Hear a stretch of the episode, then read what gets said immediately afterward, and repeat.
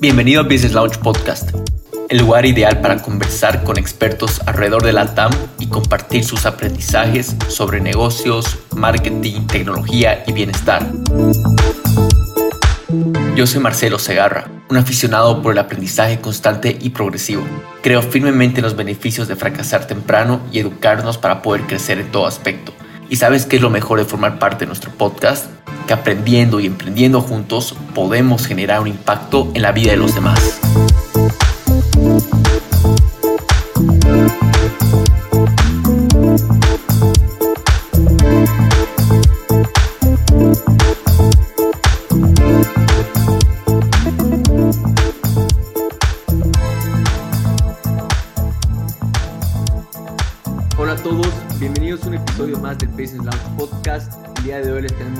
Invitado especial. Su nombre es Luis Garnica. ¿Qué tal, Luis? ¿Cómo estás? ¿Cómo te encuentras el día de hoy?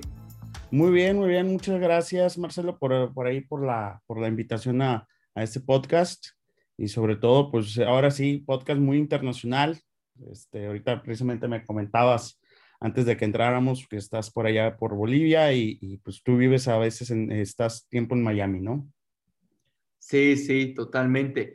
Y bueno, mira, Luis, tal como lo estabas mencionando, eh, contamos con una audiencia bien eh, diversa, ¿no? De, tanto de, Estados Unidos, de Bolivia, México, de todo lado. Pero de todas maneras quisiera que ellos puedan entrar en, en, contexto de, quién eres, eh, qué es lo que haces y bueno, y entramos un poco acerca de todo el, el, el mundo emprendedor, de los medios, comunicación y demás. Eh, así que, ¿por qué no arrancamos, Luis? Nos comentas un poco de quién eres, eh, como, como, Luis Garnica, eh, un poco no, nos cuentas tu historia de cómo fundaste lo que es Altavoz y, bueno, de ahí partimos. Bueno, pues te, te, platico, tengo 30 años, este, ya casi 31, ahora en diciembre los cumplo, 31 años, tengo 6 años, este año cumplimos 6 años con Altavoz MX. Yo estudié relaciones internacionales o bueno, estudios internacionales en la Universidad de Monterrey que es precisamente la ciudad donde nací, acá en, en México, es en el norte de, del país. Este, como sabrás, tal vez por ahí, pues una de las ciudades más industrializadas este, de, todo, de todo México y una de las potencias también económicas, ¿no? Del, del país. Pero este, entonces estudio relaciones internacionales. Realmente, te voy a ser bien honesto, Marcelo, o sea, yo termino haciendo algo que no tiene nada que ver con lo que estudié. Este, usualmente, por como altavoz MX, pues es un, es un medio de comunicación, ¿no? Entonces, usualmente todo el mundo dice, no, pues es que estudiaste comunicación o estudiaste periodismo. Y no, pues estudié relaciones internacionales. Este, en el último año, pues esto te estoy hablando en el 2014, es cuando yo me pongo a reflexionar como, ok, acabo la carrera y qué voy a hacer, ¿no? Y creo que la facilidad que tuve para poder decir que quería hacer algo por mi lado es porque pues también es, estoy involucrado en la empresa eh, familiar, que es una empresa, empresa de logística, de cargas, de aquí en México, Estados Unidos y Canadá. Y entonces y eso me da una facilidad de decir, bueno, quiero hacer algo, ¿no? Entonces, eh, finales del 2014 se me ocurre precisamente altavoz, tal cual, el logotipo también se me ocurre. Y digo, ¿sabes qué? Voy a empezar esta, este, pues como página de opinión para jóvenes, porque estando yo en la carrera, pues conocí gente de políticas, de derecho, que muchos están, están y estaban involucrados en temas políticos y hasta de sociedad civil, ¿no? Entonces digo, ¿sabes qué? Un lugar donde haya este debate de ideas, de, de, los temas que están pasando en la ciudad, en el país y a nivel internacional, que creo que es muy importante pues escuchar todas las voces, ¿no? Y la idea siempre ha sido el altavoz de escuchar todas las voces, ya sea derecha, izquierda, este, centro derecha, centro izquierda, lo que sea, ¿no? Y eso empezó, empezó oficialmente altavoz el 5 de octubre del 2015, ya la página web, eh, muy diferente ahorita de la página que tenemos. Y para ir de abril, más o menos marzo, abril, tuvimos ya una cantidad de 80 mil entradas en el mes, o sea, en, en, usuarios únicos en un mes. Y dije, ¿sabes uh -huh. qué? De aquí podemos hacer un medio de comunicación. Que para mí, desde que lo empecé, era el siguiente paso. Volvernos un medio de comunicación de noticias local, no digital 100%. Nada de impreso, digital. Entonces, en el 2017 empezamos ya como medio de comunicación, en mayo, si no me equivoco, y pues vinieron las elecciones del 2018, precisamente, usualmente los medios de comunicación, si te soy y honesto, yo creo que esto también sucede a nivel internacional, pero en México estamos, en tres, en tres años hay este, elecciones, ¿no? Entonces, todo lo moldeas desde un año antes para pues, empezar con, con las, este, para estar listo para las elecciones. Entonces, en el 2018, este, siendo todavía un medio muy pequeño, demasiado pequeño, este, pues abordamos todo el tema de las elecciones. Al final de ese año, yo no quedo convencido de los resultados. Si te soy bien honesto, estaba incluso yo pensando en ya cerrar altavoz, porque simplemente no vi que habíamos agarrado tracción y que realmente incluso aquí la gente en Monterrey, pues no, realmente no nos conocía, no sabíamos, no sabían quién, quiénes éramos. Entonces, en, el en diciembre de 2018 tomó la decisión que vamos a migrar del outlet donde estábamos nosotros dando a conocer nuestra información, ¿no? nuestro contenido. Eh, originalmente era Facebook, era Twitter, pero no habíamos explorado mucho el tema de Instagram. Entonces, en, en enero empezamos con cambiando este outlet. Yo también me doy cuenta que mientras en Facebook, pues obviamente ya los medios de, muchos medios de comunicación ya están bien posicionados porque pues, ellos prácticamente empezaron a existir junto con Facebook, o sea, hicieron sus páginas y, su outlet se volvió esa red social, pues desde que casi empezó la, la plataforma. Te estoy, bueno, que llegó a México. Te estoy hablando 2007, 2008, 2009. Entonces, lo que decimos es, cambiamos este outlet porque los demás no lo están haciendo y creo que aquí viene lo, o sea, aquí está muy interesante lo que podemos explotar. ¿Qué empezamos a hacer? Cosas digeribles para realmente el público que queremos alcanzar, que eran centennials y millennials. Este, empezamos a hacer infografías, empezamos a, a, a pues digamos, este, a que la política en México, incluso temas internacionales, fueran bien explicados y fueran centrados y que fueran fáciles de digerir. Entonces, por ejemplo, si tienes una crisis política o tienes, o no, una, vamos, no crisis política, vamos a un proyecto de reforma por parte del presidente, una reforma a la ley electoral, ¿no? Entonces la gente va a decir, no, pues no me voy a aventar la ley completa, o sea, es la realidad. Y la, una nota, muchas veces ya para, sobre todo nuestro público, leer toda una nota, pues es, es aburrido, ¿no? Entonces, nosotros qué hacemos? Resumimos, obviamente, poniendo toda la información como tal, como tiene que ser, resumimos eso y lo explicamos a nuestro público. Y eso lo empezamos a hacer, te digo, en el 2019, cerramos, eh, este año lo cerramos con 12.800 seguidores, un crecimiento increíble porque habíamos empezado el año más o menos con 900, como 1000, ¿no? Entonces, un buen crecimiento, no el mejor, pero buen crecimiento y empezamos a tener notoriedad. ¿A qué me refiero? La gente nos empezó a identificar, o sea, realmente ya empieza a, posicionarse altavoz, ¿no? En el 2020, aquí es donde este, viene el crecimiento exponencial. En el 2020, pues con la pandemia, es donde tenemos este crecimiento increíble. Nosotros somos del, somos como uno de los primeros medios que damos a conocer el primer caso de, de COVID-19 aquí en, Monterrey. Somos los primeros en dar a conocer, también de los primeros medios con algo muy resumido, de dar a conocer el primer caso de COVID-19 en México. Y eso nos, nos, nos, nos, nos, nos hace un crecimiento increíble. O sea, empezamos a crecer en el mes de marzo, que es cuando, pues, si recuerdas, empieza la pandemia a nivel mundial eh, crecimos alrededor de entre 20 y 25 mil seguidores, simplemente en un solo mes. Y luego seguimos creciendo más o menos ese ritmo de 15, 10, y, y ya poco a poco, pues esa, digamos, esa, esa ola o ese, ese crecimiento, pues va cambiando, ¿no? Pero aquí, ya más allá de los seguidores, más allá de los números, es el posicionamiento del medio, ¿no? O sea, que realmente estás viendo que la gente te está leyendo y te está viendo. Porque puedes tener, yo siempre lo he dicho, puedes tener 100, 200, pero si la gente no te está viendo, entonces algo estás haciendo mal. Y ahorita, este, precisamente, pues hubo elecciones este año también en, en, México y en especial aquí en Nuevo León. Eh, escogimos nuevo gobernador eh, bueno, hubo elecciones a la gobernatura y pues igual, un posicionamiento increíble. Sacamos nuevos productos que ahorita, pues si quieres, te platico un poquito más, porque esto yo sé que es más como una introducción, pero es más o menos así te puedo decir que empieza altavoz, ¿no? Wow, mira, la, verdad que me, encanta toda la historia que nos acabas de compartir. Eh, y un poquito al principio, tal como, como mencionas, si bien ahorita no haces algo que, que, que estudiaste como tal, creo que todo, todo el mundo, especialmente los emprendedores, pasan por, por, por ese camino.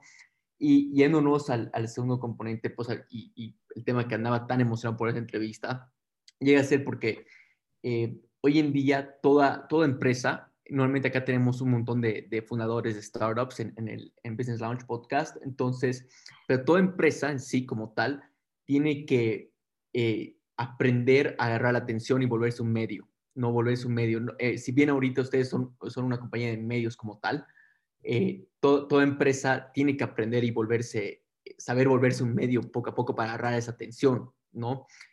Para que su producto ya sea, bueno, validado y, y tal, tal como, como lo vemos. Ahora, es por eso que acá quisiera resolver, o sea, romper en pedazos los, los componentes que crees que son necesarios, si bien has, marcado ciertas palabras claves que llega a ser de, su diferenciador de que cómo su público iba, iba, iba a consumir el contenido, ¿no? Eh, se han empezado a diferenciar de esa manera. Entonces, quisiera un poco que nos comentes de los componentes que crees que son claves al momento de formar eh, ya sea una, una compañía de, de, medios, eh, ¿qué aprendizajes has tenido tú en esos, en esos mismos componentes?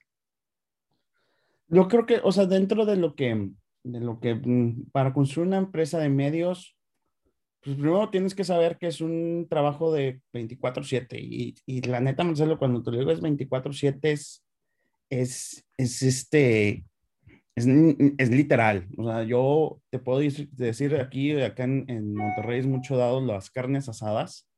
Entonces yo voy con mi laptop a las carnes asadas. No es mentira, un viernes por la noche, un sábado un domingo tengo que cargar con mi laptop, ¿no? Porque cualquier momento pasa algo. Y aunque tengo un equipo, usualmente yo, para, para por ejemplo, los, o sea, los, sus, los, sus horarios laborales, sus, este, sus fines de semana, yo se los respeto demasiado. Entonces, digo, si yo puedo hacer la chamba, pues yo la hago, ¿no? Entonces, eso es una, yo creo que ese es otro de los componentes, te vuelves todólogo cuando empiezas una empresa, ¿no? Y sobre todo cuando es una empresa de medios, yo hago diseños, yo redacto, yo este, busco información también, o sea, eh, haces todo los procedimientos, yo también a veces voy de reportero a algunos eventos aquí locales, pero bueno, entonces es eso, ¿no? O sea, saber que tienes que, o sea, es, un, es de tiempo completo la chamba. Y luego el segundo componente, y esto yo lo he aprendido de muchísima gente que está dentro de medios, que este, sobre todo un muy buen amigo que se llama Panch Parra, y otro buen amigo que se llama Luis Cárdenas, este, que están metidos en temas de medios, pero allá en la Ciudad de México. Lo que ellos me han, me han enseñado muchísimo es la constancia. O sea, el tema de constancia, yo creo que esto aplica en cualquier negocio. Si tú dejas de ser constante, si tú dejas de, por ejemplo, en nuestro caso, publicar y de dar noticias, entonces la gente va a decir, pues, ¿para qué te sigo si un día me vas a, me vas a pasar algo y el otro día no me vas a publicar nada? Entonces tienes que ser constante, ¿no? Y más que nada, disciplina. O sea, es un tema, en medios tiene que haber muchísima disciplina. Eh, tienes que, pues ahora sí que levantarte temprano, dormirte relativamente temprano, pero saber que tienes que tener un horario, y horarios muy establecidos para juntas, para conferencias, para este, hacer trabajo de infografías, de, de notas y de tanto, ¿no? Entonces, yo creo que así lo expondría esos tres ejes, ¿no? Que es este, la constancia, la disciplina y la otra, pues obviamente, este, se me olvidó ahorita el primer punto que dije, pero el primer punto que digo, este, es saber que es algo de 24/7, ¿no? Que es, es muy matado cuando empiezas un negocio y todavía nosotros nos vemos realmente, aunque vamos a cumplir seis años, todavía nos vemos como un startup y, y la estructura todavía sigue siendo igual. Exacto. Em, ahora, Luis, quisiera que entrar ya como una, una mirada hacia como algo de, de, startup. ¿Cómo has tú validado tu, tu misma idea, no? Eh, mencionaste un poco al principio de, de cuando estaban usando Instagram y vieron un poco la clase de contenido que los diferenciaba. Eh, esa es la clase de validación que has tenido de tu, misma idea. Eh, ¿Podrías comentarnos un poco acerca de ese mismo proceso como tal? Y eh, igual, ¿qué, ¿qué rol importante juega ahorita el, el tema de saber bien quién es tu público exacto? Yo creo que es que ahí sí es donde viene, ahí viene, yo creo que es primero el, es primero lo del público y luego lo que lo que lo que vas a publicar, ¿no? El público al que nosotros vamos quieren estar informados, o sea, porque muchas veces lamenta, eh, está bien mal porque muchas veces dicen, nada, pero los millennials y los centennials no les les vale, no les interesa el tema político ni lo que va a pasar en su país. No, al contrario, están súper interesados de saber qué está pasando con su país. En este último gobierno, creo, este, sobre todo el gobierno de Andrés Manuel, ha despertado más a los jóvenes por las mismas críticas que hay al gobierno, ¿no? Entonces, que no, la gente no está, no todo el mundo, pero mucho joven no está muy feliz con el, gobierno. Entonces, quieren saber qué es lo que está pasando, qué es lo que está sucediendo. Pero ellos no quieren leer periódicos. Ellos no quieren leer revistas. Quieren estar enterados, pero de una forma rápida, objetiva, obviamente, y de una forma que a ellos les sea visualmente, es pues, un tema, se, se vuelve, estas generaciones se vuelven muy visuales, ¿no? Entonces, algo que sea padre. Este, en nuestros casos, pues nosotros ponemos colores, igual ya nos revisaste por ahí por Instagram, ponemos colores muy llamativos, ¿no?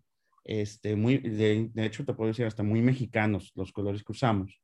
Entonces, eso es lo que a ellos les, les interesa. ¿Y qué es lo que nosotros vemos? Es, bueno, yo quiero que mi público sea centennial y millennial, pues esto es lo que ellos quieren, porque si yo, y eso fue lo, yo creo que fue el error que tuvimos los primeros años, nosotros estamos funcionando como un medio de comunicación tradicional, o sea, de una forma digital, pero tradicional, o sea, estamos haciendo notas, que todavía las hacemos obviamente, pero no estábamos haciendo algo que fuera gráfico.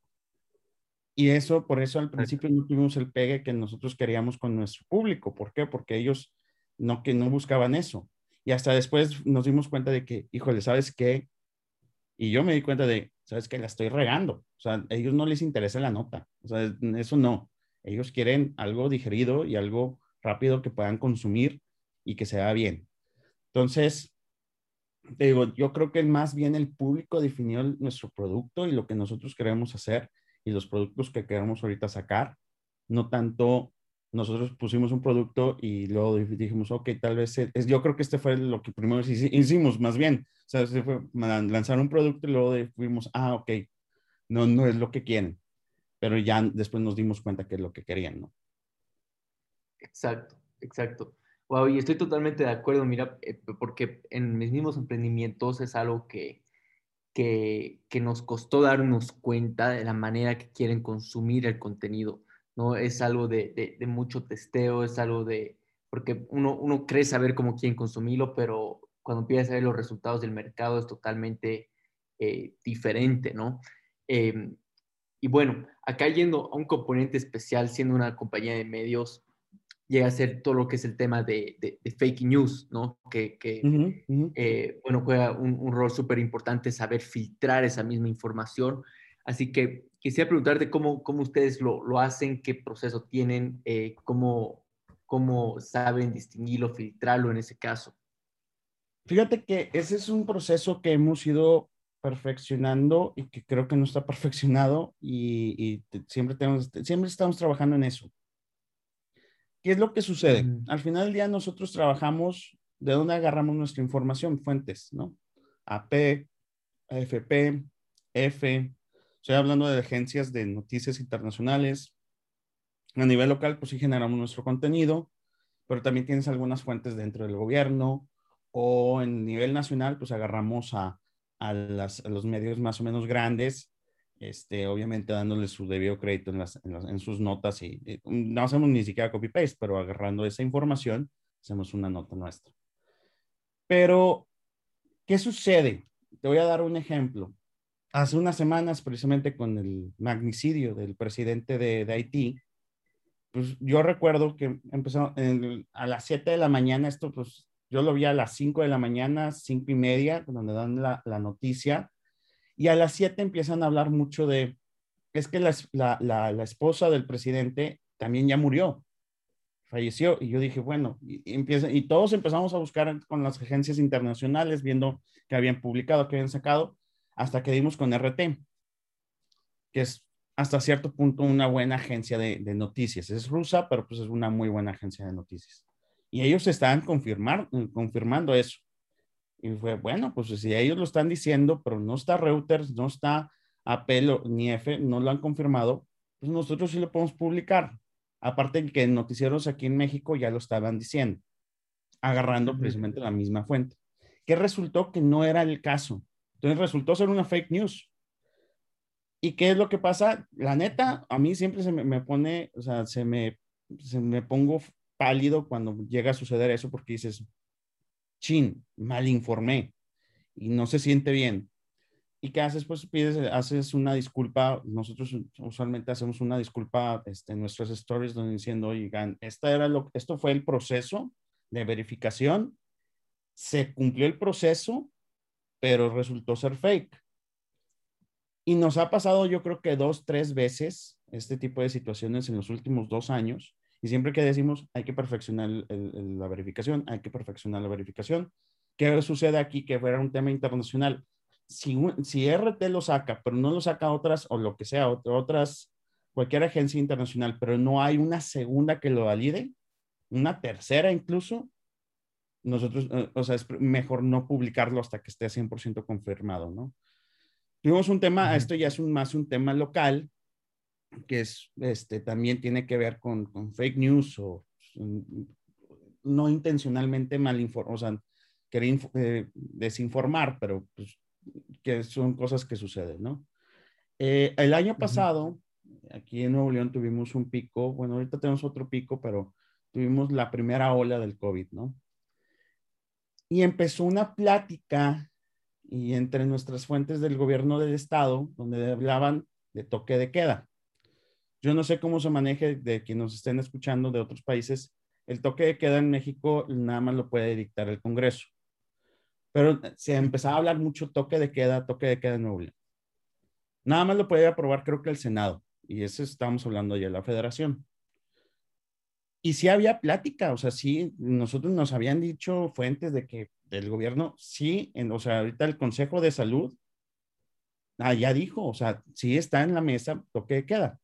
Entonces, dos, dos, tres medios nos vamos con eso de toque de queda y a la media hora sale el gobernador a decir, lo que estos medios están publicando no es cierto, no va a haber toque de queda. Entonces es donde dices, chin. ¿Y qué sucede? Que obviamente recibimos mil críticas porque dijeron que nosotros estábamos este, incitando a que la gente entrara en pánico y todo, sin que nosotros dijéramos 100% cuáles eran las medidas de toque de queda, que era realmente restricciones a la movilidad de, que era de 6 de la, no, del, sí, de 8 de la tarde, de la noche a 5 de la mañana. Una cosa así. Pero no era toque de queda, o sea, no era como que si estás fuera te, te detienen, ¿no? Pero es, eh, ¿qué, qué, qué aprendimos de eso? Fue ¿sabes qué? Hasta que no se anuncie la información oficial, lo publicamos. Ya no vamos a usar fuentes. Se acabaron de usar fuentes, sí que nos pasen información privilegiada para estar listos, pero no publicarla. Entonces, te digo, eh, poco a poco ese, ese proceso lo hemos ido perfeccionando. Yo creo que todos, todos los medios de comunicación del mundo tenemos este tipo de cosas, tenemos este tipo de detalles, no somos únicos al final del día, como yo lo, he puesto, pues somos humanos. O sea, los medios de comunicación están manejados por humanos. No somos robots y pues podemos cometer este tipo de errores. Obviamente, una vez que se comete, pues el objetivo es no, que no vuelva a suceder, ¿verdad? Claro, claro. Y es tal como, como mencionas, ¿no? O sea, los medios de comunicación son los que están vulnerables a, a esto. Y algo que quiero resaltar acá es eh, cuando ustedes lo, lo, cometieron es que fueron por un proceso de transparencia y vulnerabilidad con, con, su misma audiencia, ¿no? de, poder mostrarles y, mostrarles el proceso, cómo se han equivocado, eh, realmente revisar nuevamente, eh, o sea, darles la, noticia verdadera a ellos. Ahora, acá quisiera entrar a un, componente ya quizás de una manera eh, personal, ¿no? tuya, de cómo tú mismo, porque algo que se hablaba mucho en cuestión cuando, cuando inició la, pandemia, se hablaba mucho acerca de la negatividad de las noticias em, y lógicamente al estar como, como medios y especialmente en tu mismo puesto, lidias con mucha negatividad o, igual muchas noticias, ¿no? Entonces, a veces esa misma negatividad o, y, misma información te puede llegar a saturar y, y, de cierta manera afectar a la misma salud mental, ¿no? Entonces, quisiera un poco entrar a ese detalle, cómo, cómo tú lidias con ese proceso porque mal que mal, igual eh, generaciones como ya sean millennials, eh, centennials y bueno, y, eh, de, todo, llegan a estar vulnerables a esto, ¿no? Llegan a estar sobreinformados, especialmente en redes sociales y demás. Entonces quisiera un poco entrar en el proceso porque sobre todo en un puesto como el tuyo debe, debe ser mucho más fuerte la, la, la tasa de información. Fíjate que yo trato de darme los sábados en específico un ligero break y medio desconectarme. Nada, pero nada más un día. Y si es algo que yo personalmente creo que eh, tengo que trabajar. Eh, de hecho, hace, hace, hace unos días estaba platicando con, con amigos y también con mi familia diciéndoles yo necesito un break. Porque sí es muy pesado cuando tienes muchas malas noticias. Obviamente a veces nosotros en las publicaciones, y creo que necesitamos hacer un mejor trabajo en ese tema, pero tratamos de sacar noticias positivas y todo para que nuestro público no vea todo negativo y todo mal, sino cosas positivas, ¿no? Pero como, un, como tú lo, lo, dices, Marcelo, sí es para, para mí, sí es muy desgastante porque ves todo lo malo y, y, tú lo ves de primera mano, eres el primero de ver de que, no, pues este, me acuerdo, con la pandemia, ¿no? Se incrementan a nivel mundial tanto los contagios y los cierres y las restricciones y este, y si es, o sea, sí, tiende a ser muy pesado. ¿Qué tienes que hacer muchas veces psicológicamente? Decir, mm, ok, que no me afecte, que no me afecte el, las malas noticias. Ese es uno de los componentes. El otro también es la crítica. O sea, te puedo decir que es, más, hasta nosotros a veces queremos abrir un, una, un email de hate mail, este, porque muchas veces recibimos demasiado hate y, no, y eso también psicológicamente te afecta. De, es que se equivocaron en esto. Digo, muchas veces son correcciones de ortografía y cosas así, pero muchas veces son, es que no es cierto lo que están diciendo. Y ahora cuando empezó el tema de las vacunas, nos, nos bombardeaban los antivacunas. Es que, ¿por qué ustedes están motivando que la gente se vacune? Nosotros, pues porque es una responsabilidad como medio de comunicación, porque pues no te están metiendo un chip, porque, porque sí llegó gente que nos decía, es que te meten un chip. Cuando empezó la pandemia, te puedo decir, Marcelo, nos llegó muchísima gente diciendo que el COVID-19 no existía. Y la razón para ellos que no existía era, es que nadie que conozco le ha dado. Y, y, recibes todo ese hate y dices, o sea, tengo malas noticias y esto, entonces a veces tienes que decir, sabes que, que, ya, que me deje de afectar. Sobre todo cuando tuvimos el, el, crecimiento que tuvimos, dije, ya no me puede afectar. Y una muy buena amiga, este, ella misma me dijo, ya no, o sea, ya no te debe afectar eso. Y hasta muchas veces me dijo, eh, si es posible, ya no les debemos de contestar los, los, los, comentarios de ese tipo y cosas así. Entonces, digo, sí es muy desgastante, pero uno trata de desconectarse de por lo menos una semana, o sea, personalmente trato de desconectarme un día a la semana, aunque no me desconecto por, por total.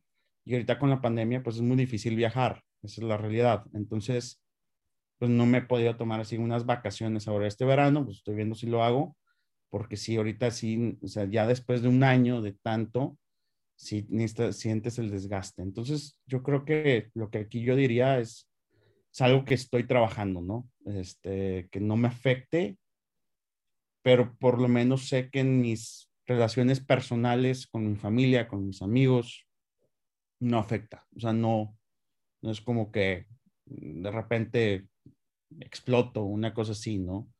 Sino, no me ha afectado, pero sí uno sí siente ya el desgaste mental de tantas cosas. Nada más dices, ok, sí es una muy mala noticia, sí está pésimo, eh, sobre todo en México lidiamos mucho con, temas muy pesados de, narcotráfico y de homicidios y feminicidios y cosas así. Dices, mm, simplemente sí, obviamente sentir compasión, pues, soy un humano, pero al mismo tiempo también decir, no, no, no puedo permitir que me afecte este tipo de noticias y me deprimo, porque sí, te lo puedo decir, ha, habido veces que la noticia es tan cruda que te deprime. O sea, si es, ay, güey, o sea, este, sí es como, no, no, o sea, sí está, sí es algo muy pesado, pero dices, ok, ya lo leíste, ya lo viste y, y, pues darle para adelante, ¿no? Sí, sí, totalmente. Y bueno, acá ya yendo a otro, a otro punto, em, sobre, sobre, todo en todo lo que es el espacio de medios, ¿no? Eh, ¿Cómo lo ves tú en cuestión de un, de un futuro? Y esto lo digo porque eh, lógicamente va, va, a incrementar la competencia desde que nos hemos digitalizado más, ¿no? O sea, eh, tanto ustedes mismos compitiendo con, con, empresas grandes de, de, de medios, eh, luego tenemos a veces hasta influencers como tal que, que, brindan estas noticias como reporteros. O sea, se va incrementando la competencia por la atención, ¿no?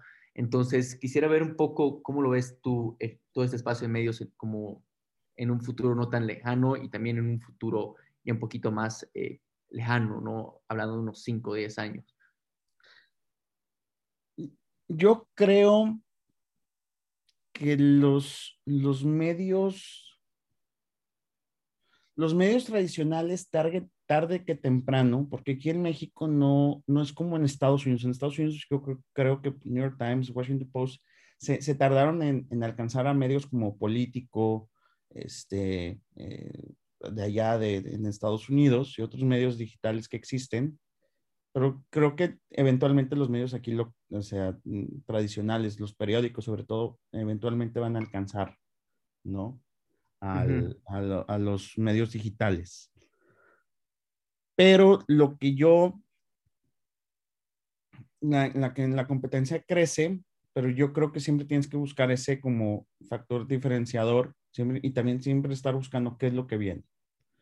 O sea que, por ejemplo, yo atinadamente en el 2018 dije, Instagram creo que es lo que viene también, es lo que donde va a crecer muchísimo. Ya estaba creciendo con el tema de influencers y todo el rollo, pero yo dije, aquí van a crecer mucho los medios. Y nosotros fuimos los primeros en localmente, te puedo decir, apostarle y, y, actualmente los medios tradicionales no nos han, han podido alcanzar porque nosotros ya les ganamos, yo creo que ese mercado.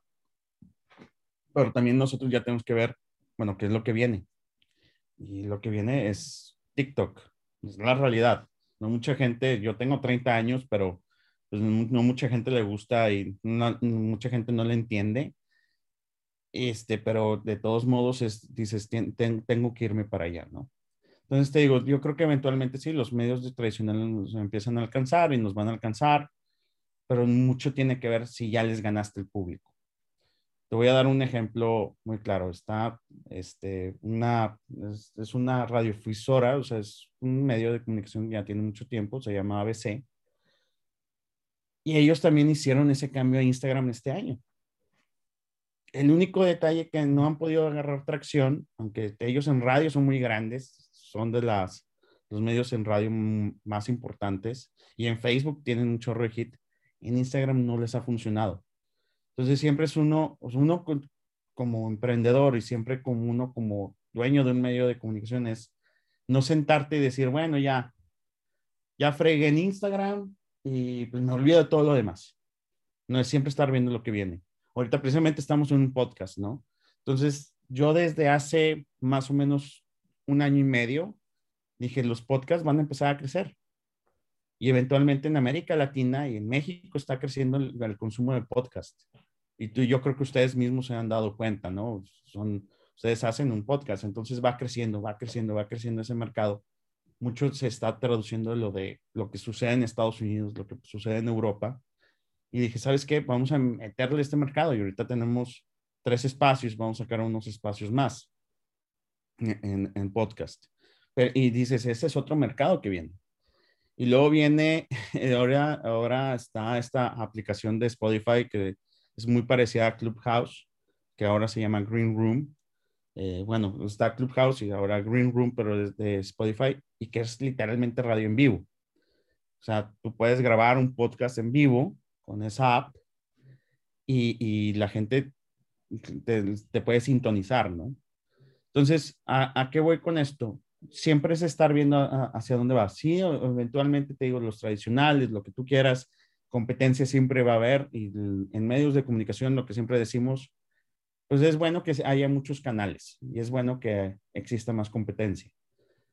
Pero siempre tienes que buscar el factor diferenciador con tu competencia y el nuestro yo creo y, y espero que sea más allá de lo que platicamos, información verificada, es que siempre estamos viendo a dónde, dónde más nos vamos a expandir y qué nuevas cosas vamos a traer y qué nuevos de las mismas herramientas que existen ahorita, pues son apps al final del día.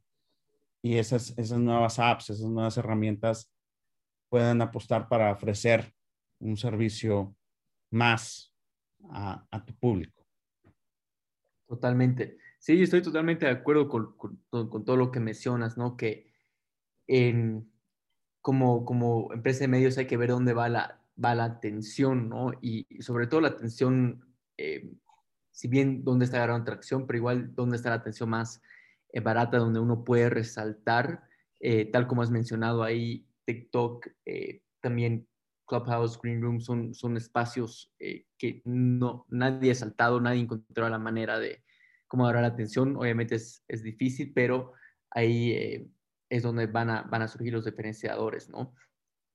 Mira, Luis, lamentablemente ya estamos llegando al, al, al, final de la entrevista, pero antes de dejarte ir, quisiera hacerte las dos preguntas de, que le hacemos a todo, a todo speaker. La primera llega a ser, ¿en quién te tuviste que convertir tú como, como emprendedor? Eh, y esto hablando un poco acerca de las habilidades que has tenido que desarrollar eh, y bueno, todos los aprendizajes que has tenido que tener eh, para llevar ese altavoz MX donde tiene que estar. Eh, y bueno, y, eh, igual en quién crees que te, que te estás teniendo que convertir, ¿no? En este proceso. Mm, es muy, muy, muy interesante. O sea, lo que, lo que he tenido que estar convirtiéndome es te puedo decir, las malas noticias o los, híjole, ¿cómo te puedo decir? No fracasos, porque no son fracasos, pero los días malos, tomarlos como días malos. Que antes yo tenía un día malo y si era de que, chin, o sea, va a ser una semana muy mala y es un día malo y, ya valió todo y se acabó. Tenido que ser un poquito más positivo y decir, bueno, en un día malo, pero vamos a tener, vas a tener dos días malos, pero vas a tener tres buenos y saber que existe el día, día de mañana. Y eso es lo que yo he tenido que estar aprendiendo.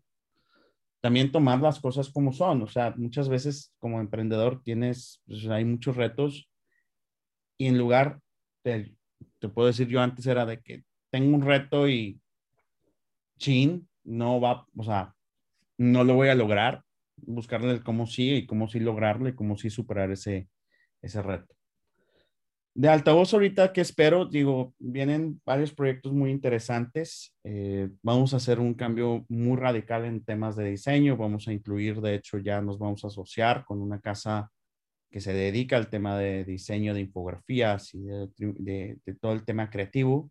Que para mí, es, es, Altavoz al final del día es una empresa que también tiene un lado, y es gran parte de su, de su, de lo que tiene es que tiene que ser una empresa creativa y pues que espero que en, en dentro de unos un año y medio, dos años, para por lo menos para las siguientes elecciones presidenciales en, en México, en el 2024 pues estemos presentes en otras ciudades. Ahorita estamos viendo una expansión, posible expansión a Cancún, Quintana Roo, y desde, desde ya hace un tiempo estamos viendo una expansión a la Ciudad de México por lo mismo del, del, del mercado. Y, y, con esto que viene, pues también viene precisamente ahorita lo que me dices en en qué más te tienes que convertir, pues no sé, o sea, ahorita realmente no sé porque viene una expansión, obviamente viene un tema de viajar constantemente, se van a abrir, digamos, como franquicias o oficinas en, tener gente en otras partes de la República, eh, aquí en México, y, y,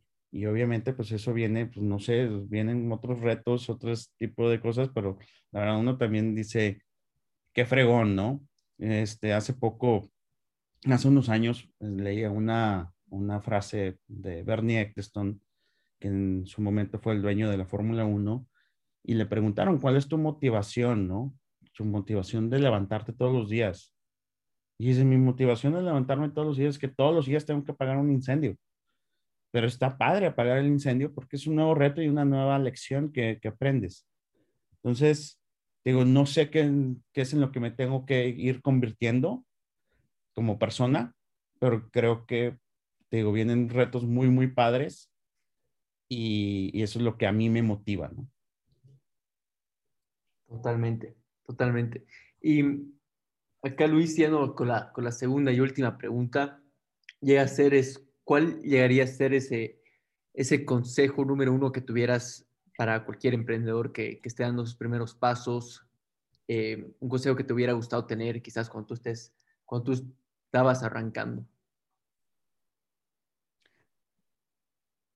Que, mm, híjole, mm, sé que es muy básico, pero no desmotivarte. Que cuando te desmotivas, permites, abres puertas en, tu cabeza que te pueden llevar literalmente al fracaso. Eso es cuando te desmotivas.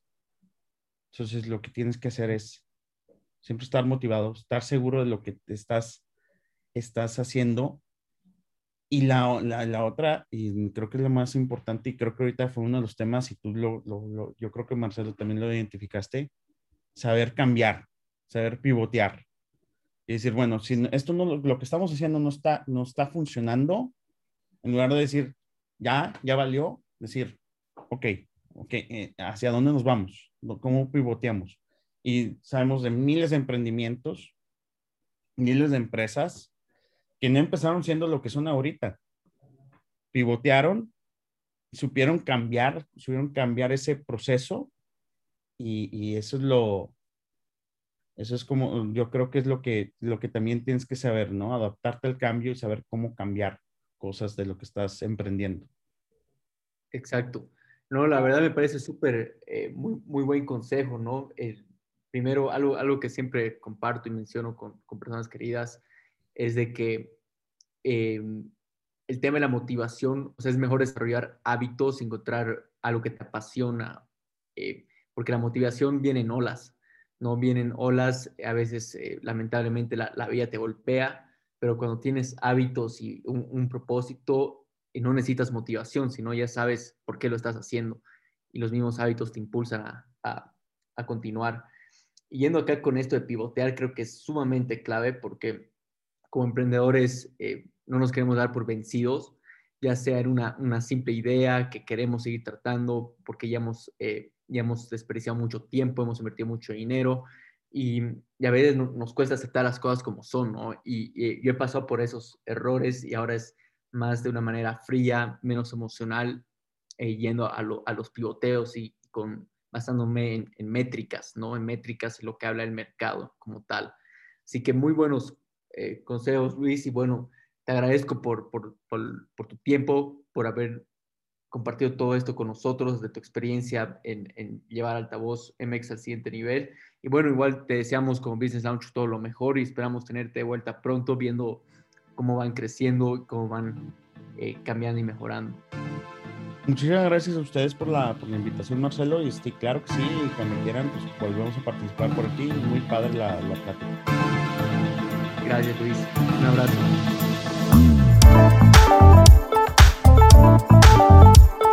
Gracias por escuchar este episodio. Si te gustó nuestro contenido y sacaste valor, regálanos una reseña, una calificación y suscríbete a nuestro podcast y nuestro canal de YouTube. Esto nos permitirá traer a los mejores expertos y disertantes de la TAM, como también llegar a más personas con ganas de llevar su vida al siguiente nivel como tú. Ayúdanos a formar una comunidad de gran impacto. Y si estás buscando aprender, emprender y expandir tus conocimientos, aquí te dejo dos formas gratuitas de cómo hacerlo. 1. Únete a nuestra comunidad de Lapreneurs en Facebook. 2. Síguenos en Facebook e Instagram y todas nuestras redes sociales como Business Launch Podcast.